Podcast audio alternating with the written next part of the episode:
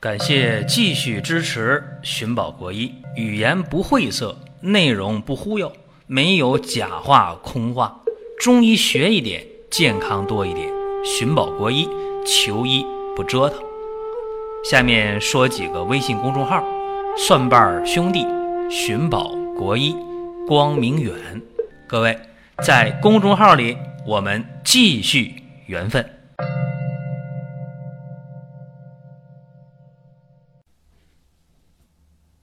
好了，咱们今天的话题是逢枣必倒。这个枣啊，说的是酸枣仁儿。其实呢，还有两句话啊，大家也得听一听吧，叫逢石必倒，逢子必炒。遇到这石头啊、化石啊、贝壳类的药，你捣碎了再煎；遇到这个种子的药，炒一炒。酸枣仁呢，它就是需要炒一炒，而且需要捣碎。这是大家呢。去药店经常抓药的人大概都知道，而且就因为酸枣仁的具体的用法出了问题，我还有一个很深刻的体会，和大家不妨分享一下。早些年我刚毕业的时候啊，时间不长，那时候在医院啊，遇到这么一个药局抓药的也是新手。当时开方呢用的是酸枣仁儿，然后病号啊抓完药回来，他就问我，他说这药啊你看看啊，教教我怎么煎药。我随手的看了一下这一包中药里边，哎，酸枣仁怎么没捣碎呀？就这么一个非常简单的常识，很多在药局抓的人。要么是真的不知道，要么是嫌麻烦，给你倒那个药麻烦呢？哪有抓完了往纸包里一包简单的，对吧？平白无故的多了这么一道手续，对吧？得去出力气倒这个东西，人家不愿意倒，或者不知道，或者不愿意，反正这样最后是影响效果的。这是好多年前发生的一件事儿。当然了。这样的事儿，大家对号入座，会发现，哎，在自己身上也出现过这样的问题啊，对吧？去药店抓这酸枣仁，去医院抓酸枣仁这味药啊，没给你捣碎，是不是？很正常。那么酸枣仁这味药啊，其实用十克到二十克啊，捣碎了，用水煎一煎，煎二十分钟，睡觉前一个小时、两小时你喝下去，往往就有一个很好的促进睡眠的作用。现代药理研究啊，酸枣仁这味药，它能抑制中枢神经，有稳定的镇静作用。要用中医的话讲呢，像血虚、心烦不眠或心悸不安、失眠，都是有作用的。刚才我还说了，逢时必倒，逢子必炒。其实呢，像这个种子啊、果仁啊，它外边有一个坚硬的外壳，如果你不把这个外壳给它捣碎的话，它里边的有效成分就很难完全溶解出来，你煎药煎不出来，你煎不出来的话，这可就影响效果了。除了酸枣仁啊，还有一些药，你比方说三只养金汤，治那个老慢支的、慢性支气管炎的，或者治一些顽固性的咳嗽，用三两金汤做加减治疗也挺不错的。三子嘛，就是。紫苏子、白芥子、来福子，这三味药，注意了啊！在用的时候，如果炒出香气四溢，再捣碎了去煎，那么止咳的作用就非常非常好。如果你不把它炒出香气来，你不把它捣碎了去用的话，三子养心汤、紫苏子、白芥子、莱菔子这三味药的效果就很难。完全的发挥出来，结果患者就会说：“哎，你给我开了几副药，我吃了怎么就没效呢？对吧？”其实效果有没有，很多时候并不在开方的人，而在抓药的人。当然，你要更往源头上讲，可能这药的产地呀，就不是到地药材，药效打折了，甚至很多药掺假、造假，那么你想达到很好的疗效很难。中医治病呢，就是理明了、法合了、方对了，药才能发挥威力。理明了、法合了、方对了，药出问题了，那你想想，再高明的医术，你想想能发挥出好的效果吗？但是现在啊，这个抓药的或者炮制药的或者种药材的人，往往就是你说他事业心不强吧，责任感不强，这么说也行，或者更多的时候呢是一种态度吧，是一种态度。嗯，甚至在抓药的时候，你很多人有这样一个感触：哎，我抓的药回家了，一上秤一称，这分量怎么不够呢？是吧？因为有些药店、有些医院啊，它有一个内部的规定，不允许有损耗，对吧？大秤来，小秤走，还不允许有损耗。你想，那怎么能没有损耗呢？那怎么办？只能缺斤少两，十颗给你八颗，七颗或者给你。六颗九颗都行，反正不能给你十颗呀。给你十颗的话，我丢秤了是吧？不准有损耗啊，那怎么办呢？对吧？这个管理上不讲道理的事儿也大有人在，或者有的时候抓药的人随意而为之，一把抓。嗯，你不是北京百货大楼卖糖啊，用用手去抓。你卖药这东西也有用手抓的。哎，我一感觉差不多少了就行了，也有这么干的。这些呢都会把疗效大打折扣。但是在现实当中，这样的事儿也真的是存在。好，咱们言归正传啊，说这个酸枣仁儿。酸枣仁儿呢，它是酸枣干燥成熟的种子。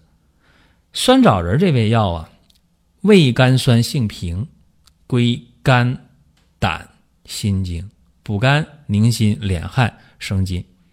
所以大家看啊，心、胆、肝知道了，虚烦不眠，经悸多梦，体虚多汗。津伤口渴，对上号了，对吧？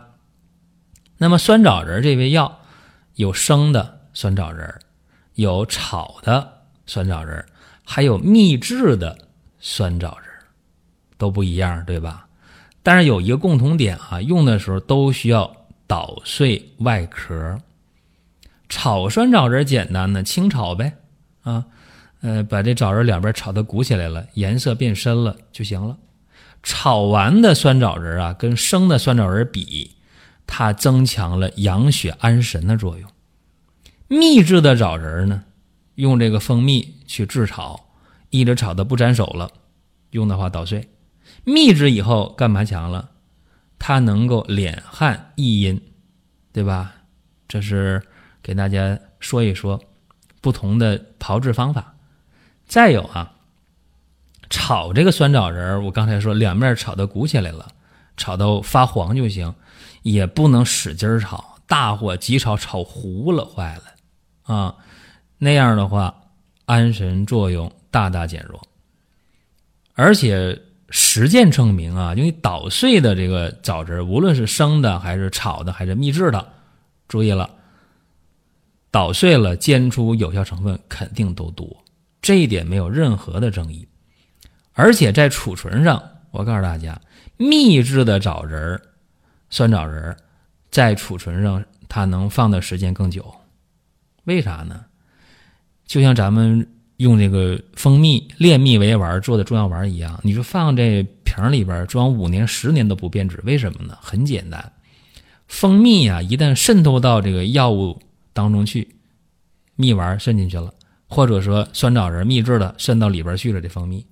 能把里边的水分给它赶出来，啊，降低酸枣仁的水含量。那水少了，它就不易吸潮霉变呗，是吧？这很简单一个道理，对不对？而且它是一个高渗浓度的，就算有细菌沾上了也活不了啊。所以，简单和各位这么说一下。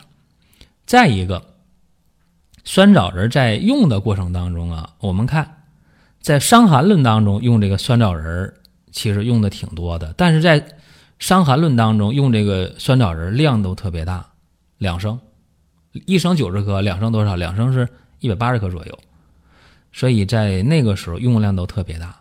但是在现在临床当中用酸枣仁啊，量往往没那么多，一般就是十五克、二十克，敢用三十克的都比较少，因为药典规定的量没那么大。但是说实在的啊，你这个酸枣仁今天要用的话，你把这量用大了，真的特别管用啊！这个我有体会。呃，遇到过一个失眠的啊，这么一位，到啥程度呢？四十七八岁吧，更年期，一个这个女性，失眠都有五六年了，应该是比较重啊，焦虑、忧心忡忡的，呃，一躺下就冒汗呢，心就烦呢，爱发脾气啊，天天吃安定，效果一般，能睡上三个小时左右，折磨好几年了，到医院去了，焦虑症是吧？就安定，就就这么给治，或者吃一些这个镇静安神的，奥沙西泮这一类的就吃。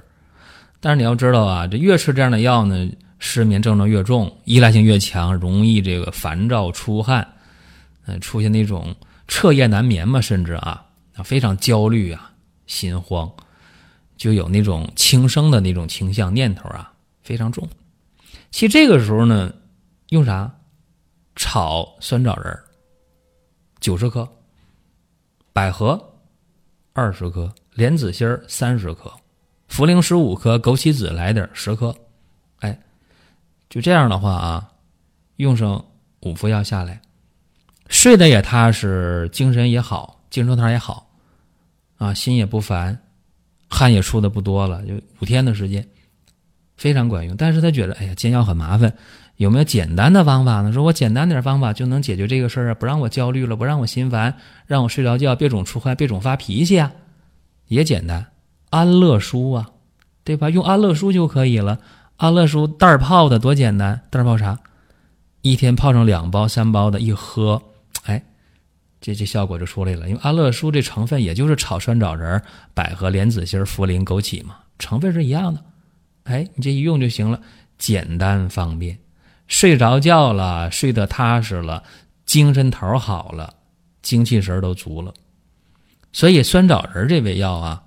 在解决失眠的问题的过程当中，我主张啊，就是量大一点，或者量小也不要紧，坚持用，啊，坚持用，量小没事你坚持用，用几天了，这效果就一天比一天好。或者呢，自己把这量加大一点。各位在用安乐舒的时候，你可以把这个量增加一倍，一天泡上四包，啊，效果也是很好的。古人有句话叫“乱世用重点”，是吧？说世道很乱的时候，你这个刑罚就得重。其实针对病也是啊，病要是重的话，怎么样？猛药起沉疴啊，药得猛，药得足，才能把这个比较深的病啊，给它病根拔出来。这咱们简单说一下酸枣仁这味药，可能大家还会问啊，到底我用这个？秘制的枣仁还是炒的枣仁还是生的枣仁呃，我再说一下，这三种炮制的方法，三种这个不同状态，三种剂型吧，这个酸枣仁都能治失眠。但是呢，养血安神的话，炒的要好一点要想这个敛汗的话，秘制的会好一点啊。这么说大家就应该知道了。但是无论哪一种吧，捣碎了啊，入药效果好。还有呢，就是抓药的时候，这个剂量。它得够啊，分量得足。另外，这药呢，最起码吧，别掺假啊，这些能保证效果就出来了。刚才在一开始的时候讲到了逢石必倒，是吧？他说哪些石头得倒啊？举个例子啊，呃，龙骨牡蛎，生的龙骨，生的牡蛎，得倒吧？得倒。花蕊石、阳起石、寒水石、瓦楞子、羽鱼梁，都得倒。呃，海飘香、龟板鳖甲，对吧？这都得倒，是 不是？这都是这个石头的或者化石类的东西啊，都得倒。好，石决明是吧？这另外呢，刚才我说这个逢子必倒啊，那那多了是吧？这个黑芝麻啊，荔枝核，前段时间在视频当中给大家讲，荔枝核解决痛经效果好，捣碎是吧？包括这个桃仁啊、玉李仁啊、杏仁啊。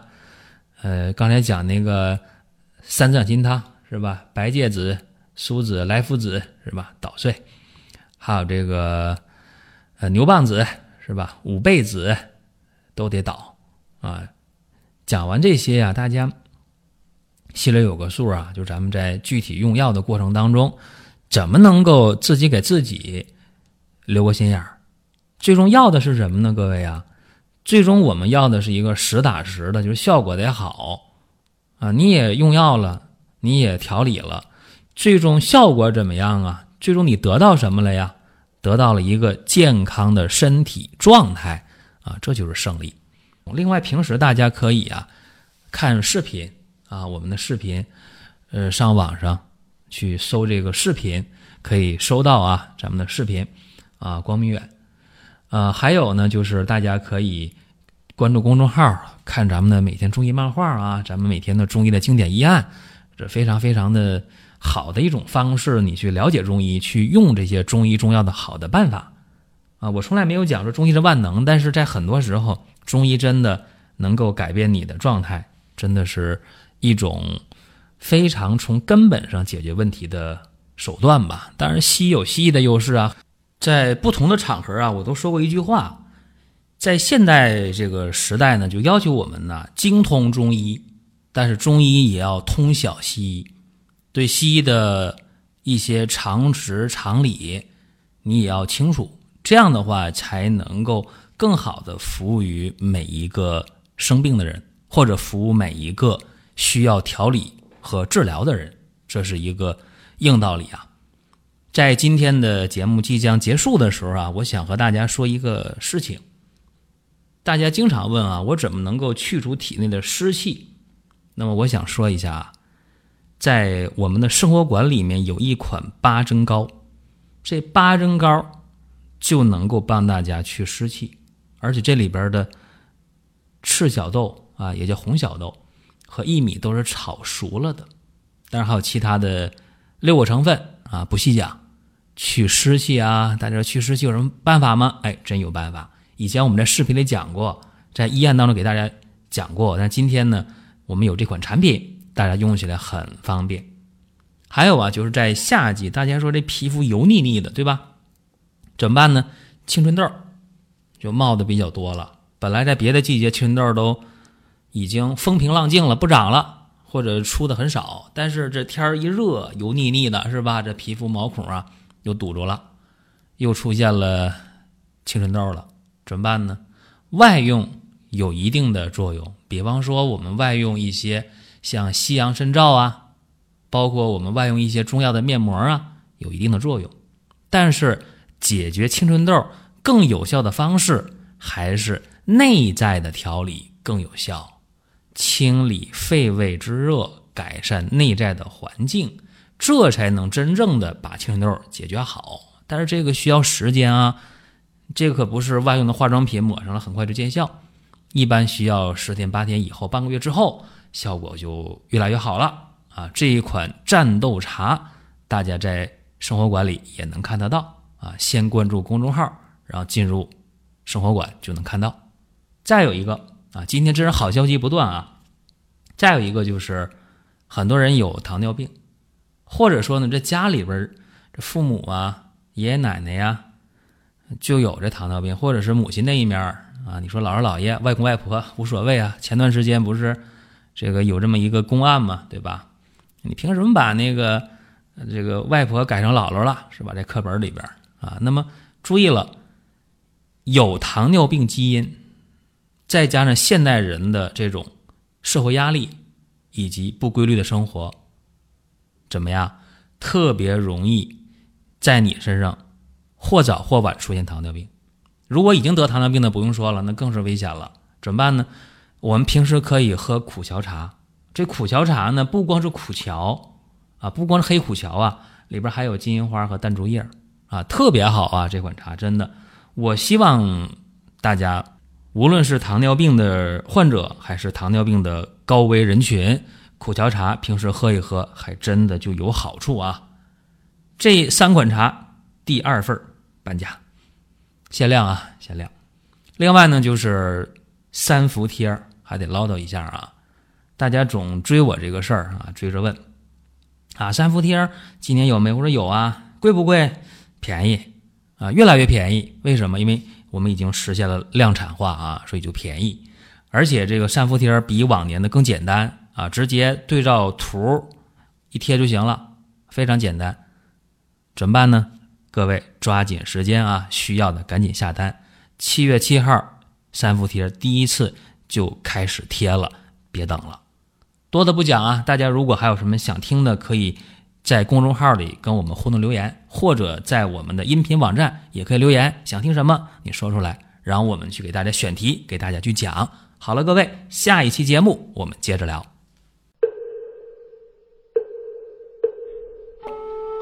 下面说几个微信公众号：蒜瓣兄弟、寻宝国医、光明远。各位在公众号里，我们继续缘分。